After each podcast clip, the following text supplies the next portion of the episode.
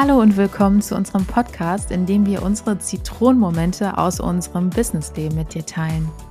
Wir sind Regina und Valerie und wir nehmen dich mit auf die Reise, wie du heute mit deinem Offline-Unternehmen erfolgreich in der Online-Welt durchstartest. Schön dich zu sehen, Valerie. Und schön, dass du wieder eingeschaltet hast. Heute bei Folge 2 unseres Podcasts. In der letzten Folge hast du erfahren, warum wir das hier alles überhaupt machen und wie die liebe Valerie und ich uns kennengelernt haben. Also falls dich das interessiert und du die Folge noch nicht kennst, hör da gerne mal rein. Ja, schön auch äh, dich zu sehen, Regina, und ähm, dass du eingeschaltet hast. Und wir fangen einfach sofort an, würde ich sagen. Wo anfangen? Die Frage haben Regina und ich uns nämlich auch gestellt, nachdem wir uns überlegt haben, wir können uns ja mal selbstständig machen. So, erzähl doch mal, was ist denn deiner Meinung nach, Regina, der erste Schritt in Richtung Selbstständigkeit? Das ist tatsächlich gar nicht so einfach zu beantworten. Ich vermute, die meisten würden sagen, der erste Schritt ist natürlich, mein Gewerbe anzumelden.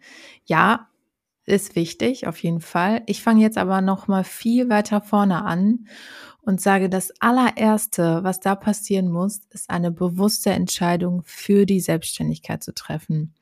Also sich wirklich mal hinzusetzen und sich die Frage zu stellen, will ich selbstständig sein und warum will ich das? Was erhoffe ich mir davon? Und ähm, da geht es überhaupt nicht um das, wie bekomme ich das alles hin, an dieser Stelle zumindest noch nicht, sondern um dein Motiv dahinter. Bei mir war es beispielsweise so, dass ich grundsätzlich gerne bei meinen vorherigen Arbeitgebern gearbeitet habe, aber meine Leistungen waren immer dann am besten, wenn ich nach meinen eigenen Spielregeln spielen konnte. Aha. Cool. Und ja, und ich etwas einfach ohne Vorgaben von der Pike auf selbst aufgebaut habe, dann habe ich immer Bestleistung gebracht und ähm, also mit maximalen Freiraum. Und das ist in einem Angestelltenverhältnis zumindest meistens nur bedingt möglich. Ich habe mich äh, ganz lange auch gegen diesen Gedanken gewehrt, muss ich sagen, selbst zu gründen. Ähm, auch wenn mein Umkreis mir immer wieder gesagt hat, Regina, du musst dein eigenes Ding machen. Aber irgendwann hat es auch bei mir Klick gemacht und äh, mit Homestaging kam dann auch das perfekte Thema für mich. Dann habe ich aber auch wirklich mein ganzes Mindset darauf ausgerichtet, ja, ich gründe jetzt ein Unternehmen und ja, ich möchte mein eigenes Ding machen. Ja, ich möchte sehen, was passieren kann, wenn ich nicht limitiert werde und ja, ich möchte mehr Einfluss auf mein Einkommen haben und so weiter. Also ganz, ganz viele ja-Momente und ganz viele kleine Entscheidungen für mich getroffen. Da kann ich absolut zustimmen. Der Grund ist wichtig. Warum möchte man das eigentlich tun? Genau. Diese Motivation dahinter, das ist wahnsinnig wichtig, weil die einen auch gerade in schweren Zeiten immer wieder zurück auf die, auf die Straße bringt sozusagen oder auf den Boden der Tatsachen und dass man dann doch durchhält. Absolut, Absolut ja. äh, wichtig. Und das bedeutet, dieses, wenn ich das Warum definiert habe, dann treffe ich ja auch am Ende eine Entscheidung für diese Selbstständigkeit. Was ich auch ganz wichtig fand, weil das trotzdem noch so ist. Ich weiß, ich war, ich, ich wusste jahrelang, dass ich mich irgendwann mal selbstständig machen bzw. ein Unternehmen gründen möchte. Aber irgendwie war nicht so der Zeitpunkt, der Schmerz war nicht groß genug, sagt man, glaube ich, immer ganz gerne, ne? genau. Ähm, weil es einfach auch immer gut war bei meinen Arbeitgebern. Ich meine, ich habe relativ häufig ähm, Unternehmen und Rollen gewechselt. Alle, die mich kennen, ich glaube, die konnten das nicht immer so nachvollziehen, wann ich wo jetzt wieder gearbeitet habe. Letzten Endes hatte ich aber immer viel Spaß und ähm, neue Herausforderungen gefunden. Und ähm, dann kam einfach so dieser Punkt, wo ich gesagt habe, so, warum weiß ich?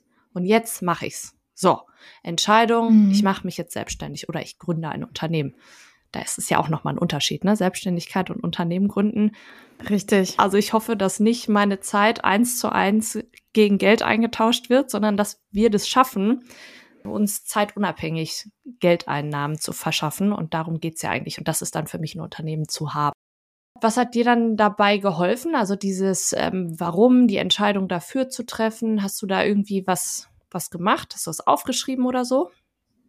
ich habe ganz, ganz, ganz viel mit äh, Menschen in meiner Umgebung darüber gesprochen und beobachtet, wie ich mich dabei fühle, wenn ich äh, darüber berichte, dass ich selber gründen möchte. Also was löst das in mir aus? Wie fühle ich mich dabei? Und habe gemerkt, okay, ich wenn ich anfange, darüber zu reden, dann, dann brennt alles in mir. Also da, da sprudel ich vor Begeisterung.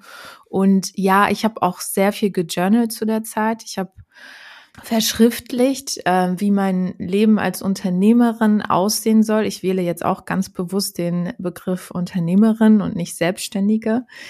Und ich habe meine Big Five for Life herausgearbeitet. Kennst du die Big Five for Life? Ja, absoluter Buchtipp. Ja? Ich liebe dieses ja, Buch. Genau. Das ist super. Genau. John das Strelecki. Strelecki? Ich kann den Namen Strelecki. nicht aussprechen. Strelecki. Ja. Das ist super genial. Also wer dieses Buch noch nicht gelesen hat, read it. Wirklich. Kann ich nur sagen. Das würde ich auch jedem ans Herz legen, das einmal zu lesen. Ich meine, ähm, da geht es, da geht es natürlich sehr viel um Führung und Unternehmertum, aber ich glaube, man kann auch privat sehr viel da für sich rausziehen. Was hat dir denn bei deiner Entscheidung geholfen, Valerie? Ich bin auf so einer Suche nach meiner Persönlichkeit und Optimierung schon seit Ewigkeiten. Also ich finde das auch wahnsinnig spannend, sich immer wieder mit der Persönlichkeit auseinanderzusetzen, mit der eigenen ja. und Sachen zu hinterfragen, Glaubenssätze und so weiter. Mhm. Und auf dieser Reise habe ich dann ähm, von der Laura Marlina Seiler diesen Kurs gemacht, die Rusu. Es soll jetzt hier mhm. keine Werbeveranstaltung sein oder sowas, aber mir hat das wahnsinnig viel weitergeholfen. Ich bin eigentlich nicht so der Typ Räucherstäbchen anzünden und äh, sich im Schneidersitz hinsetzen und berieseln lassen. Ich ähm, muss da einmal kurz einhaken. Es kennen nicht alle Rusu. Rise Up and Shine Uni, right? Ah ja, yes. Ja, genau. Ja, genau. Das, um das einmal ganz kurz aufzuklären, die Rusu. das ist gut. Ich, ich, bin da so im Topic, weißt du. Ich kriege das schon gar nicht mehr mit. Ja, und dahinter fragt man sich dann eben. Und im Zuge dessen habe ich mir so ein Vision Board gebastelt. Das ähm, bearbeite ich auch immer noch ganz fleißig. Ich habe jetzt gerade erst wieder Sachen dafür fertig gemacht und habe mir dann auch eine Art Versprechen aufgeschrieben, wo ich dann hin will, wo ich mich in x Jahren sehe. Also da waren Pläne für drei Jahre, für fünf Jahre, für zehn Jahre und auch fürs nächste Jahr. Und was ich wirklich sagen muss, wenn man anfängt, sich Ziele zu setzen und sich vorzustellen, dass auch was du gerade sagtest, dass man merkt, man fühlt sich so richtig in diese Situation rein. Ähm, ich habe ein Jahr später hingeguckt und dachte, ach du meine Güte, das ist ja hier alles irgendwie passiert. Nicht eins zu eins, so wie ich es mir vorgestellt habe, aber teilweise dann eben noch besser. Alleine meine Wohnung, die ich hier habe, habe ich mir ziemlich genau so vorgestellt. Es war noch ein Kamin mit dabei und es war echt Holzparkett. Aber diese zwei Abstriche kann ich absolut gelten lassen. Das ist völlig in Ordnung für mich, weil der ganze Rest einfach stimmt und noch viel cooler ist als das, was ich mir überlegt habe. Ja. Wie schön. Mhm. Ist, man muss sich damit beschäftigen. Der Papa von Serena Williams und Venus Williams, der hat mal gesagt, jetzt muss ich aufpassen, dass ich es nicht verdrehe, who fails to plan, plans to fail.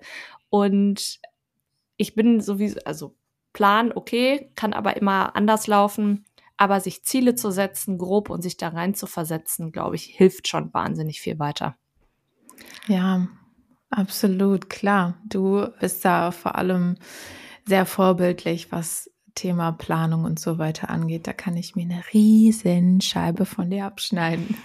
Hey, ich aber, aber auch umgekehrt von dir, weil immer alles planen funktioniert erstens nicht, zweitens führt es zum Burnout und drittens hilft es nicht dabei, den Perfektionismus abzustellen, den man einfach mal vor der Tür stehen lassen muss. Leider. Ja, ja, das stimmt.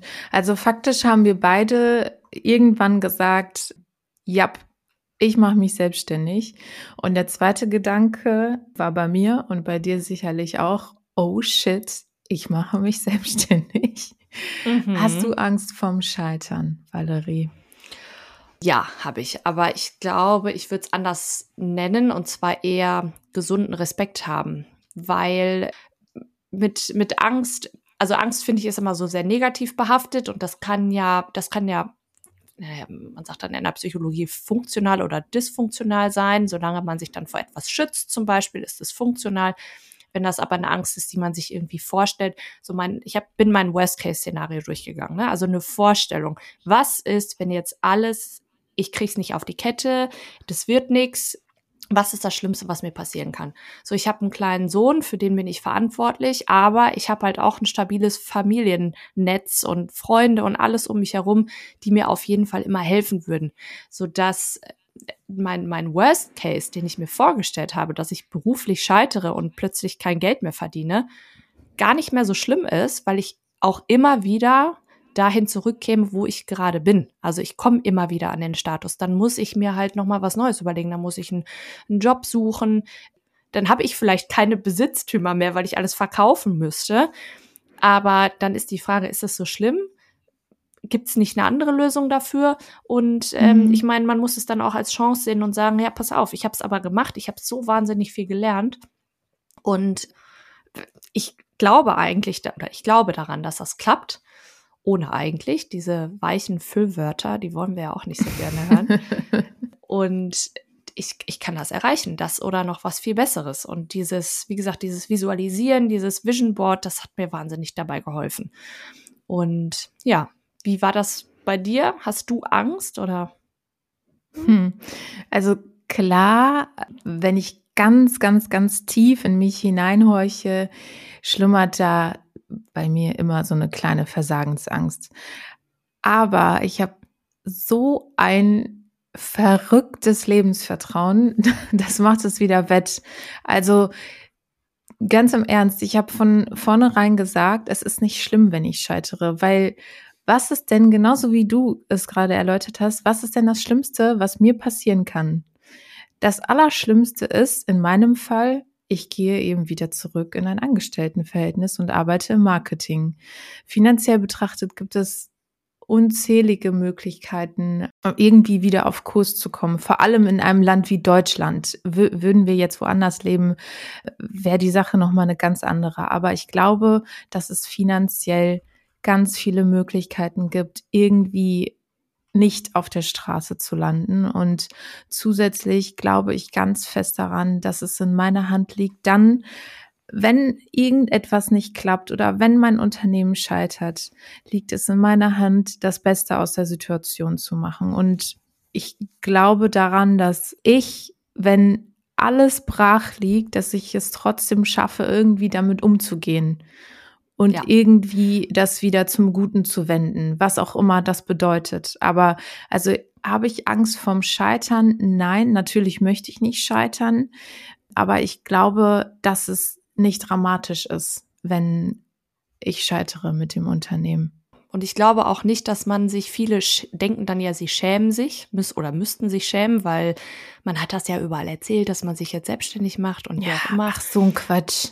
Genau, ja. sehe ich auch so. Also eine Woche später, da macht wieder irgendein anderer irgendeinen Mist, dann redet da A schon mal wieder keiner drüber. B, hast du so wahnsinnig viel gelernt, was kein anderer in so einer kurzen Zeit, behaupte ich jetzt einfach mal, jemals gelernt hat und du hast es versucht. Du guckst also nicht, wenn du 90 bist, auf dein Leben zurück und sagst, boah, ich hätte mich so gerne einfach mal selbst mit dem Unternehmen verwirklicht. Ich meine, das Schönste finde ich jetzt, ne? Ich komme ja auch aus dem Marketing.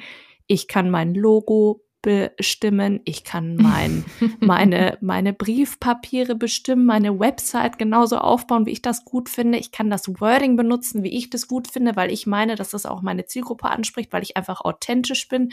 Ich muss nicht irgendwen krampfhaft siezen oder sonst irgendwas, wo es mir wahnsinnig oh, schwer fällt. Ja, ne? ja. Das, das, sind ja. so, das sind so Kleinigkeiten, aber das macht uns dann im Endeffekt aus. Und ich bin total froh, dass ich da diese Freiheit habe, die ich diesen Luxus mir einfach nehme und sage, so, ich probiere es jetzt. Ende. Richtig. Ja. Also was, was, was ist am Ende schlimmer? Einfach mal zu scheitern oder am Ende sagen zu müssen, hey, ich habe es nicht mal versucht. Ich wollte damals ein Unternehmen gründen, aber dann kam dies und jenes und bla bla bla, alles kam dazwischen und dann konnte ich das nicht machen. Also davor graut es mir, davor habe ich viel, viel, viel mehr Angst. Ja.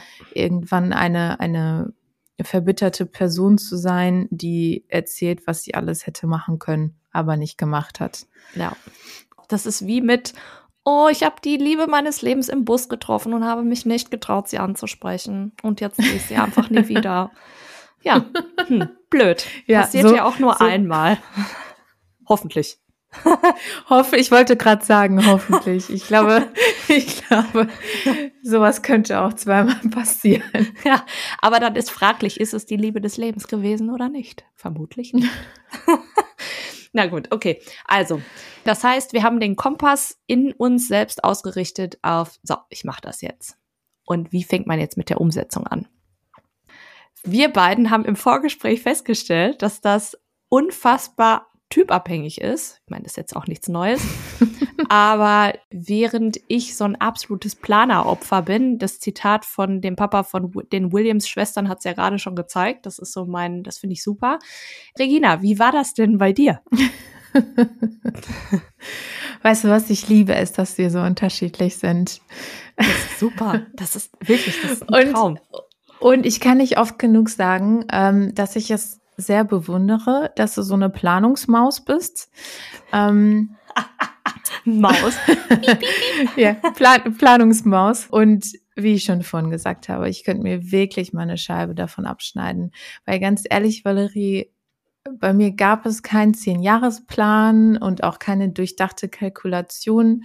Ähm, mein Gewerbe habe ich ja erst im Nebenerwerb angemeldet und dann nach circa einem Jahr meinen Job gekündigt. Für mich persönlich hat es so funktioniert, dass ich ganz genau wusste, was ich will, warum ich es will und auch wann ich was erreichen möchte. Also diese Fragen habe ich mir schon gestellt und auch intensiv daran geknabbert, so dass ich ganz klar für mich beantworten konnte, was, wann und wo ich hin möchte. Auf jeden Fall. Aber das Wie das ist ja auch die Leitfrage einer Planung. Das habe ich für mich komplett außer Acht gelassen, weil ich immer denke, ach, leg einfach los und es wird sich alles irgendwie ergeben, solange du weißt, wo du hin willst. Da stellen sich bei dir vermutlich die Nackenhaare auf, aber deswegen erzähl doch mal bitte, wie du da rangegangen bist. Na, also ich muss dazu sagen, ich hätte gerne, und das ist jetzt hier kein Kompliment hin und her schmeißen, wie auch immer, aber ich hätte wahnsinnig gerne mehr von deinen Eigenschaften, weil ich glaube nämlich, dass dieses Urvertrauen, was man dann da hat und an den Tag legt, das wird schon irgendwie. Ich krieg das hin. Ich weiß, was ich will und das schaffe ich auch. Das kompensiere ich so ein bisschen, weil ich es nicht von Natur aus mitgegeben bekommen habe. Dadurch, dass ich mir dann so eine Sicherheit verschaffe, indem ich einfach Sachen anders plane oder durchplane. Und mhm. ähm, was eine durchaus coole Eigenschaft ist. Ja, aber das ist äh, so ein, so, das ist ja auch ein Lernprozess. Guck mal, ich bin jetzt 36 geworden. Hätte sie mich das vor zehn Jahren gefragt, hätte ich gesagt, oh mein Gott, nee, lass mal. das mit Selbstständigkeit? Lass mal. Ja, weil da hätte ich viel zu viel Angst gehabt, dass das irgendwie alles mhm. über mich zusammenbricht und ich und das ja. ist total bescheuert, weil mit 26 hatte ich kein Kind. 0,0 finanzielle Belastung, sonst was. Wenn Corona gewesen wäre, als ich 26 gewesen wäre, da wäre ich wahrscheinlich raus in die Welt ausgebrochen. Also und kein Kind gehabt hätte, ne? Und hätte dann dieses Remote-Arbeiten total ausgenutzt und mir die Welt einfach mal angeguckt. Und wenn ich jetzt zurückgucke, denke ich so, boah, was war ich denn mit 26? Habe ich mir Gedanken über Sachen gemacht, die eigentlich null Rolle spielen, die gar nicht relevant sind. Aber war damals so. Ja, war bei mir nicht anders, muss ich sagen, mit 26. Also. Aber ja, man, man wird ja älter und schlauer. Ja, ja. Hm. Und mutiger. Und mutiger. Ich glaube, der eine so, der andere so. Und es gibt ja auch diese Leute, die dann in so eine Angst verfallen, die haben da ein Haus gebaut, einen Kredit aufgenommen, die haben Kinder, die müssen da irgendwie diesen riesen Apparat dann da unterhalten. Das ist, glaube ich, auch nochmal die Kehrseite, die dann auch sagen, ich kann jetzt nicht mich selbstständig machen, weil ich habe hier echt ein finanzielles Problem sonst, weil Frau und Kinder irgendwie mhm. abhängig sind oder Mann und Kinder abhängig sind. Wir sind ja leben ja in einer modernen Welt, da gibt es das ja auch so rum. Richtig.